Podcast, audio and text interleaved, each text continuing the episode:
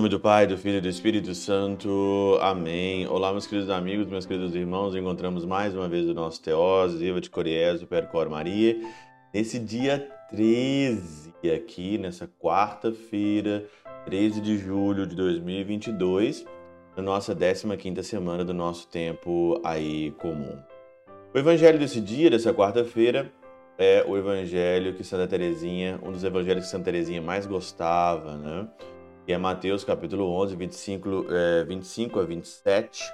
Pelo menos três versículos pequenininhos aqui, mas é, que Santa Teresinha amava e amava muito esse evangelho, né? Eu te louvo, ó Pai, Senhor do céu e da terra, porque escondestes essas coisas aos sábios e entendidos e revelastes aos pequeninos. Aos pequeninos o Senhor revelou todas as coisas.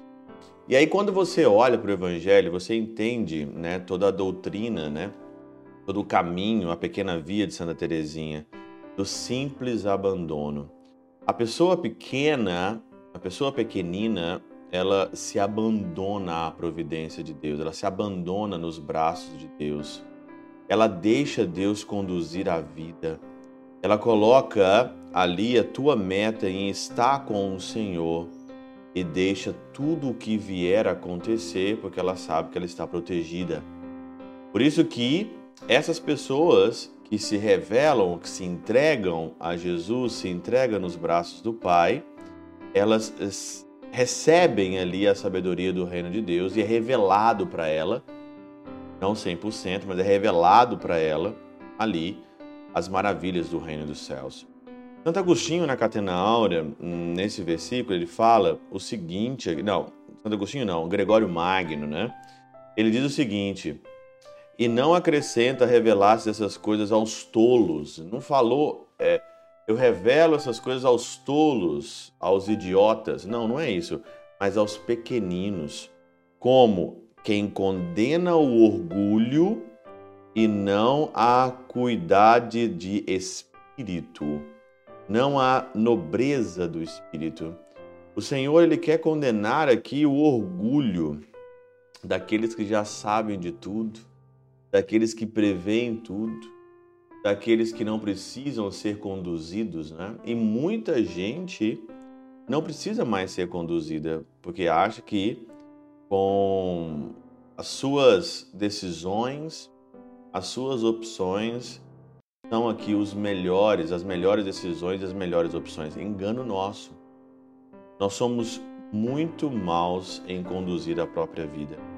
Se a gente não precisar, se a gente não, se a gente não precisar, se a gente não precisar aqui de alguém, a gente só faz asneira. A gente precisa do Senhor, a gente precisa de Deus para conduzir a nossa vida. E esse requisito é você se tornar pequeno, dócil deixar-se conduzir. O orgulhoso é aquele que não se deixa conduzir. O orgulhoso é aquele que não quer estar submetido. Ele prefere perder tudo do que estar submetido. Agora, o pequenino, a pessoa pequena, ela é mais sábia do que tudo, porque é o pequeno ali, ele se abandona.